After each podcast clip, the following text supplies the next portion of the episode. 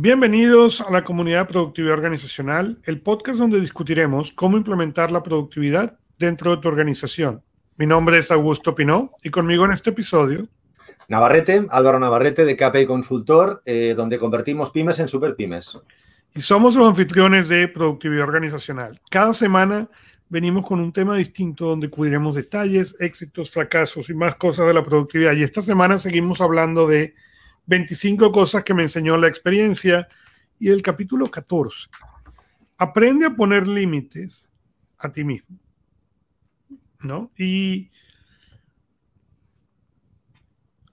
es interesante porque muchas de las cosas que escuchamos es, bueno, no, tienes que hacer más y hacer más y buscar más y escuchamos poco acerca de los límites que debemos ponernos a nosotros mismos para ser más productivos, ¿no? Y, yo digo, a, lo cual me río, ¿no? Porque yo escribí en el capítulo, piénsalo, mi iPhone es mucho más poderoso que mi primera computadora y me permite hacer cosas que mi laptop no hacía hace 15 años. Del 2013 que se escribió este, que se publicó este libro al día de hoy, esa tecnología todavía ha dado un, golpe, un brinco más increíble. Y esto es un ejemplo, ¿no? Nosotros estamos grabando en vivo desde New Jersey, desde Barcelona, y es totalmente invisible. La calidad del video es fantástica, la calidad del sonido es fantástica, pero ¿dónde está el límite? ¿Por qué? Porque eso quiere decir que yo ahora puedo trabajar prácticamente 24 horas al día. Y justamente ayer empezaba mi día a las 10 de la mañana de España, a pesar de que vivo en Los Ángeles, y terminaba a las 11 de la noche de Los Ángeles, eh, a las 11 de, las 11 de la noche de Nueva York. Entonces, estamos hablando de que el día fue de 3 y media de la mañana a 11 de la noche. Pero ¿dónde están los límites? Porque podemos hacer eso, sí, podemos hacer eso de manera consistente y ser efectivos, no. Pero si tú no aprendes a poner los límites, lo único que genera es lo que llaman en inglés burnout. ¿Ok? Te quemas. Entonces, ¿dónde están esos límites? Porque uno de los problemas que yo veo en muchos empresarios es que no tienen límites y empiezan a trabajar 20 horas, 18 horas, 20 horas, 18 horas hasta que se queman. ¿no? ¿Qué, ¿Qué podemos hacer para esos límites? ¿Qué podemos hacer? ¿Qué herramientas le podemos dar a la gente que nos escucha, Álvaro, para que entiendan la importancia de esos límites? Dios a gusto. o sea, en fin, me trasladas una responsabilidad que me desborda. o sea, digamos, yo te explico mi experiencia. Eh, eh, claro, yo soy una persona o he sido una persona muy ambiciosa digamos, durante mi carrera, como ya empiezo a ser un poco madurito o mayor, como quieras llamarle, pues he pasado por esas fases de ambición desmedida, de, digamos, de work, eh, work alcoholic, digamos que, eh, eh, o sea, digamos que probablemente no he sido un buen ejemplo. Ni como esposo ni como empresario porque vives la vida al límite. Entonces, digamos, una de las trampas de la productividad y, tú me entiendes perfectamente, es que inicialmente tú centras el problema de la productividad en falta de tiempo. Entonces, cuando tú piensas que te falta el tiempo, intentas hacer más cosas más deprisa y, y, claro, pasa, pueden pasar 10 meses o en mi caso, como no soy tan listo, pasaron 10 o 15 años hasta que llegué a la conclusión de que es mucho más importante poner foco en menos cosas eh, y hacer menos, pero mucho mejor, o sea, aquello que dicen en España, digamos, vísteme despacio, que tengo prisa, o sea, despacito y buena letra, que no, digamos, intentar hacer más, porque cuanto más haces, más trabajo tienes.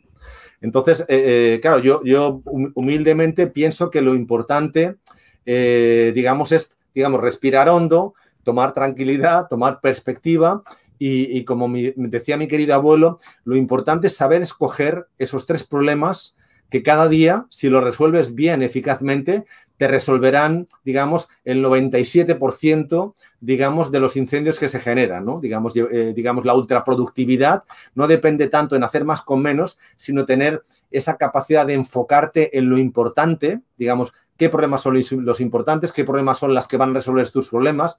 Y luego, digamos, eh, eh, a mí me gusta esta discusión porque digamos, yo creo que tú en este capítulo, y, no sé si pretendías esto, digamos, una cosa es ponerte límites a ti mismo, y sabes que los empresarios tenemos, digamos, esa, lo que yo llamo, una de las características del empresario es la ambición desmedida, la, impaciencia ilimitada y eso te lleva a precipitarte, ¿no? Entonces yo creo que, eh, digamos, eh, esa, o sea, por una parte, ese inconveniente junto con la tecnología, digamos, es una herramienta despiadada, ¿no?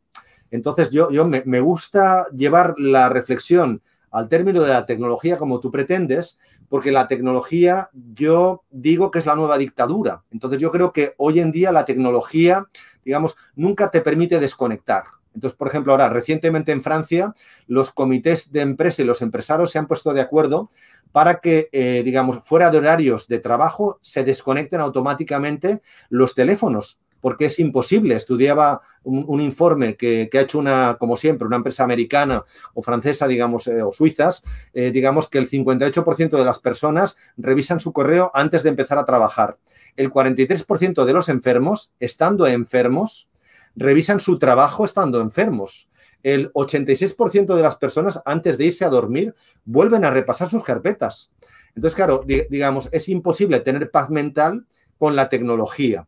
Entonces, claro, para poder poner límites es imposible, digamos, limitarte si tú no pones freno a la tecnología, porque la tecnología puede ser nuestro principal aliado, como tú siempre defiendes, pero también nuestro principal enemigo, ¿no? Entonces, en, mi caso, ¿cómo pongo límites a la tecnología? Pues yo estoy acostumbrado a trabajar por bloques en todo en mi vida. Entonces, mi mejor barrera es unos buenos bloques, unos buenos horarios y siempre intentar que cada mes trabaje menos y con menos problemas. Es decir, que si yo hoy cada día decido tres cosas, eh, eh, dentro de un mes voy a intentar tomar decisión solo en dos. Entonces, eh, de alguna manera, lo importante es que la tecnología sirva para ayudarte, pero no para tenerte permanentemente conectado, porque si quien nunca desconecta vuelve a ser prisionero no de la tecnología en sí mismo, sino de un trabajo que entiendo que al final no es, lo más importante en la vida, ¿no? Es un poco mi breve reflexión a este tema. Así es, y aprender, a, y aprender dónde está esa línea muy delgada en la cual la tecnología nos está ayudando a movernos hacia adelante y dónde está esa línea muy delgada en la cual la tecnología nos está aguantando. Y ahí es donde está el límite, en esa línea delgada. Y tristemente no hay una respuesta perfecta. Hay una respuesta que necesita ajustarse, eh, es casi como una sonda, ¿no? El, el, ejemplo que me viene a la cabeza es el que va en un barco, en un velero. Tú tienes que ajustar la vela en base a cómo viene el viento y a dónde quieres que ir. Es exactamente igual con el límite de la tecnología, pero tiene que existir. En mi, teléfono, por ejemplo, de ciertas, en, cierto bloque de hora está automáticamente en silencio a menos que, vamos a decir, tú insistas o, o estés dentro de cierta lista. Pero al mismo tiempo, de, durante el resto del día, tú tienes que haber ganado el privilegio de hacer ruido en mi teléfono. De resto, el teléfono vibra, pero no, no suena. ¿Por qué? Porque puede vibrar ahí, yo no lo escucho, o no le presto atención. En cambio, si suena, para mí es mucho más difícil ignorarlo. Lo mismo con las notificaciones. Una de las cosas interesantes que tú, que tú mencionas con ese estudio es la esclavitud que tenemos todos con respecto a las notificaciones. Porque cada notificación que te sale en la pantalla, que te sale en el teléfono, que te sale en el reloj, ¿qué es lo que hizo? Rompió la concentración, te, dio una, información. ¿Algunas de ellas son críticas? Sí, pero ¿cuántas son críticas? Y yo argumentaba hace años, ¿ok? Cuando eh, la gente cargaba la BlackBerry en el bolsillo o en, o en la cinturón, que yo decía, ¿cuántos de esos emails y de esas vibraciones y de esos textos que recibiste son realmente críticos. ¿Y cuántas veces esas vibraciones, esas notificaciones, el problema sigue siendo el mismo, ¿ok? Te paran de ese pensamiento crítico. Y yo hago una pregunta como coach, cuando estoy trabajando con, con ejecutivos, con dueños de empresa, con gerentes, ¿ok?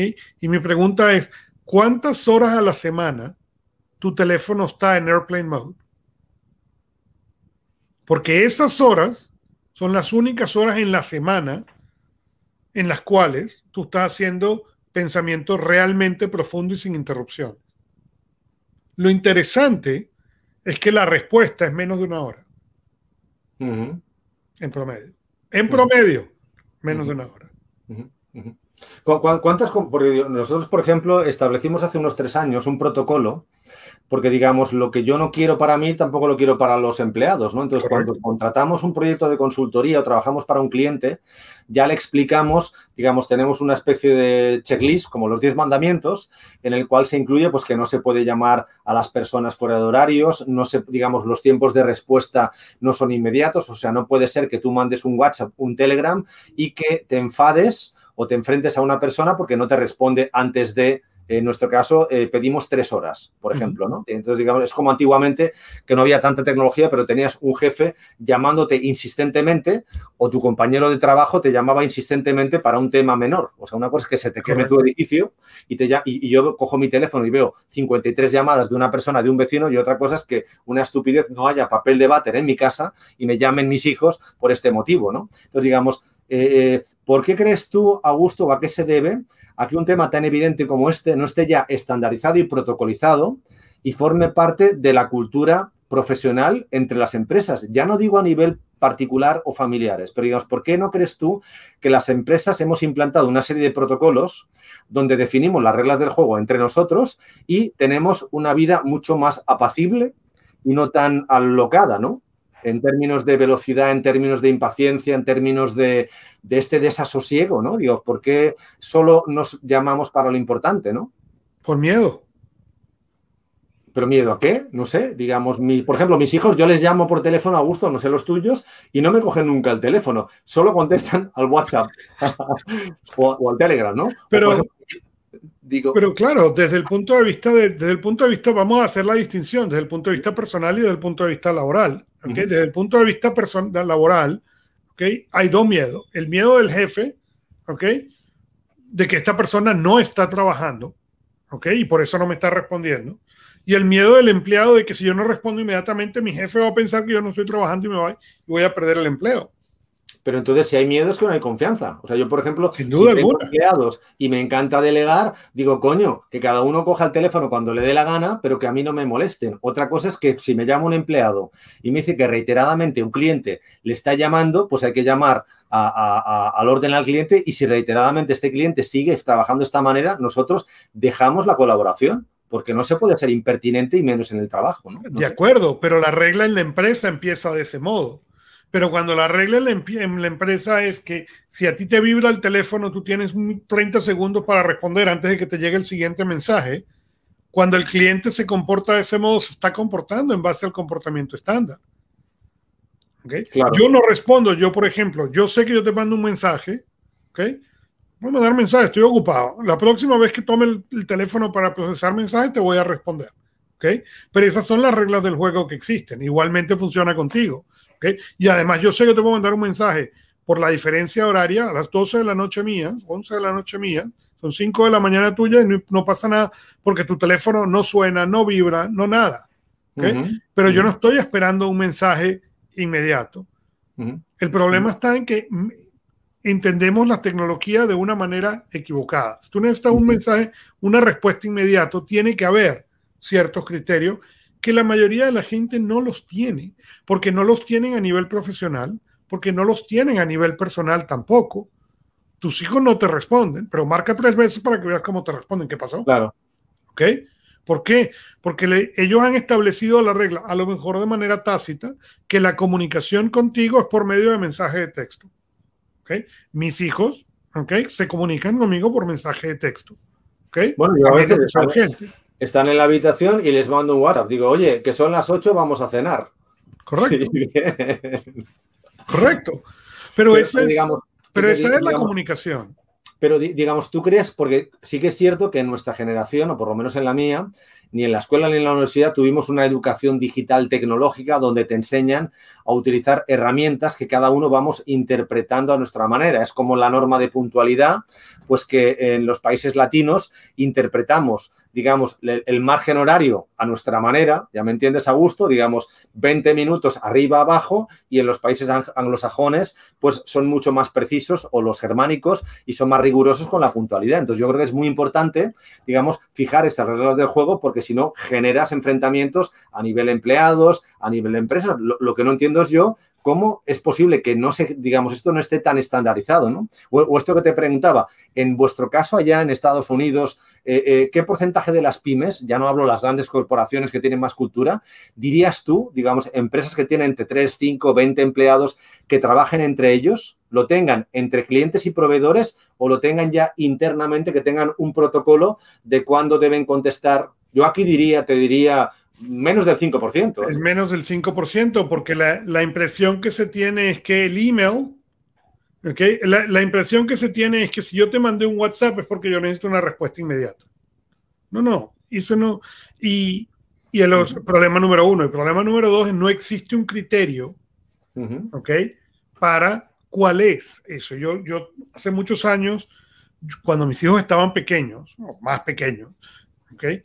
Yo explicaba que había que enseñarles el concepto de la urgencia. ¿okay?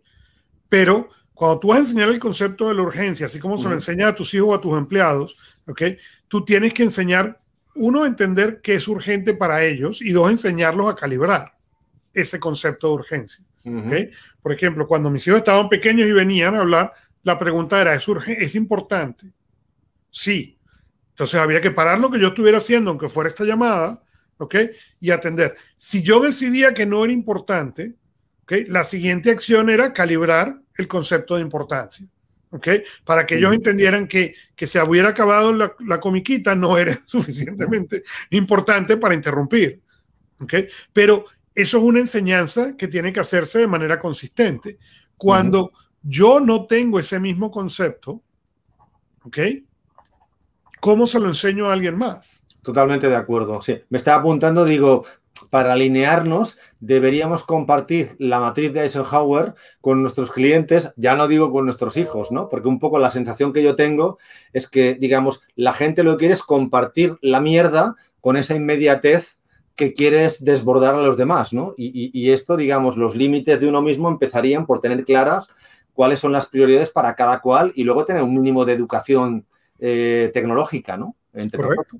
Correcto, pero, la, pero si lo piensas, la evolución tecnológica ha cambiado a tal velocidad que la mayoría de la gente es analfabeta en, en las reglas de etiqueta. Totalmente. ¿Por qué? Porque ni siquiera las traducen. ¿okay? Piensan, ah, esto es un medio nuevo, entonces no importa. No, no, no, no, no. no. Así como mi madre decía que antes de las nueve de la, después de las nueve de la noche no se llamaba a nadie, ¿okay? a su casa. Eso decía cuando yo, cuando yo era pequeño. Lo mismo aplica. después de las nueve de la noche son muy contadas las gente a la cual tú puedes marcarle o mandarle un mensaje. Tiene que esperar a la mañana siguiente, al horario laboral, al horario común, punto. Sí, sí, estoy de acuerdo. Además, no se puede conseguir la productividad, ya no digo la ultraproductividad, con una lógica de tantas interrupciones, ¿no? O sea, que, que, es imposible manejar tu tiempo si no, lo, si no lo proteges, ¿no? Tu abuela se llevaría bien con mis padres porque yo recuerdo que mi novia mi mujer hoy en día, Karma, me llamaba a las nueve y media porque en su familia estaban acostumbrados a dormir mucho más tarde y en mi casa se descolgaba el teléfono y, o sea, descolgábamos el teléfono y entonces ya no sonaba el teléfono. Y claro, yo con 19 años adoraba que me llamase mi, novia y lo colgaba hasta que cogía el teléfono y me pegaba a mi padre un cachetín por, hacerlo, ¿no? Entonces, fíjate tú que, que, digamos, cómo sabía, digamos, mis padres sin ser expertos en la productividad, ellos gestionaban el tiempo por, pero fíjate como tú mismo lo acabas de decir, ellos descolgaban el teléfono. Que es el equivalente moderno al Do Not Disturb. Correcto. Pero piénsalo, tú tienes tu teléfono, tu teléfono, porque esto lo sé yo, ¿ok? Va en, en, Do Not Disturb a cierta hora y no hace ruido, no pasa nada, ¿ok? Y tú pensarías que eso es algo que hace la mayoría de la gente. Y la realidad es que la mayoría de la gente no conoce cómo programar esa, esa posibilidad dentro de su propio móvil. Bueno, pero no lo conocen a gusto, yo creo, porque no se han parado a pensar cómo ser más productivos. Entonces, yo, entiendo que uno de los objetivos, por lo menos que tenemos en el, podcast o en, o en, los youtubes estos, es intentar que la gente reflexione que si ellos no piensan cómo administrar su tiempo, la sociedad se va a encargar de hacerlo malgastándolo. Por tanto, digo, cuando uno no despierta y vive en el, sueño, en el sueño permanente, el sistema, digamos, las redes sociales, y vivo en Barcelona, que es la ciudad del mundo, donde estadísticamente se consulta más el teléfono, creo que la media en el mundo está en 250 veces y en mi ciudad se llega a consultar hasta 400 veces que yo a veces me pregunto, digo, ¿cómo es posible, digamos, este tiempo que tú has comentado que se tarda en conectar, que eh, dicen los intelectuales entre 10, 13, 17 minutos, digo, ¿cómo es posible tener flow? O, proyectar o tener foco cuando se está cuatro horas en las redes sociales o Netflix y cuando se está consultando el teléfono 400 veces y existen 20.000 aplicaciones que te permiten saber los tiempos de llamadas in, out y las conexiones y por qué la gente no administra esto ¿no? y cada vez va mejorando. Pues porque preferimos vivir en la ignorancia o, en, digamos, en, en, lo que tú llamas, eh, es más fácil no ponerse límites a sí mismo y vivir en la mala educación es como si una persona, digamos, no frena el coche cuando va a pasar el semáforo en ámbar. digamos, hay que ser educado, que no respetar a los demás y trabajar con orden en el mundo, ¿no? Pero es, simplemente una estrategia de, evitar que la gente piense, porque si la gente piensa, empieza a dirigir la vida de una manera diferente. Y fíjate que si tú vas a, a, a los artículos, vamos a decir viejos, estamos hablando de 15, 20 años atrás, yo recuerdo que cuando eh, Bill Gates decía que él se tomaba dos semanas al año en la cual él se desconectaba del mundo y se iba a leer a una cabaña. Si tú buscas los artículos de esa época, son más las críticas que, las, que, que, lo que se le reconoce a ese trabajo de desconexión. Y lo mismo sucede hoy en día. De vuelta, las dos preguntas. ¿Cuántas horas a la semana ese teléfono pasa en Do Not Disturb? Y la segunda pregunta que yo le hago a la gente es, ¿cuál es la última película que tuviste sin interrupciones? ¿Ok? Y, la, y fíjate que ni siquiera, o sea, el cine previo a la pandemia, ¿ok? Tenían, tuvieron que buscar a alguien que caminara durante, durante la película en el cine para sacar a la gente que andaba viendo el, el, móvil durante la película. O sea, acabas de pagar lo que pagara, 20, 20 dólares más las cotufas, ¿ok? El, evento familiar son 120 dólares, ¿ok? Por dos horas, ¿ok? Y lo que anda es viendo el ordenador. Bueno, de hecho, tengo amigos psicólogos, y tú seguro que también, que tienen un servicio muy rentable que le llaman desintoxicación de los teléfonos móviles. Es decir, que encima tienes que pagar porque te retengan el teléfono una, una hora al día, un día a la semana. Es increíble, ¿no? O sea, el, ser humano hemos llegado a tal límite de, estupidez, ¿no? Pero yo estoy de acuerdo contigo. y, ya para, y ya para cerrar, nosotros en la, aquí en la casa, ¿ok? La regla es que en la mesa no se puede traer los teléfonos. Pero la manera de, que esta regla se pueda realmente eh, reforzar y que se pueda realmente realizar es cambiando el poder. ¿Quién tiene el poder de decir estás trabajando? O esto es una llamada de trabajo. La excepción es si es una llamada de trabajo y tiene que ser algo rápido. ¿Quiénes tienen el poder? Mis hijos, no yo. ¿Por qué? Porque entonces ellos se convierten en el mejor, la mejor persona para estar pendiente de que no agarres el teléfono. Porque en el momento que tú agarras el teléfono, como tú le diste el poder, no tarda ni un segundo en preguntarte, ¿es trabajo o no? Sí, sí, estoy de acuerdo. Y ahora tú tienes que tener la capacidad de reconocer, no, no lo es, y poner el teléfono de lado. Sí, sí, estoy de acuerdo. Sí, sí. Y algo tan sencillo que yo siempre me pregunto es por qué no existe, o sea, no existe un botón que tú llegas a tu casa o estás en el trabajo o estás en una sala de reuniones y inhabilitas eh, la, la cobertura. ¿Sabes? Digamos, ¿por qué si es tan sencillo inhabilitar la cobertura del Wi-Fi?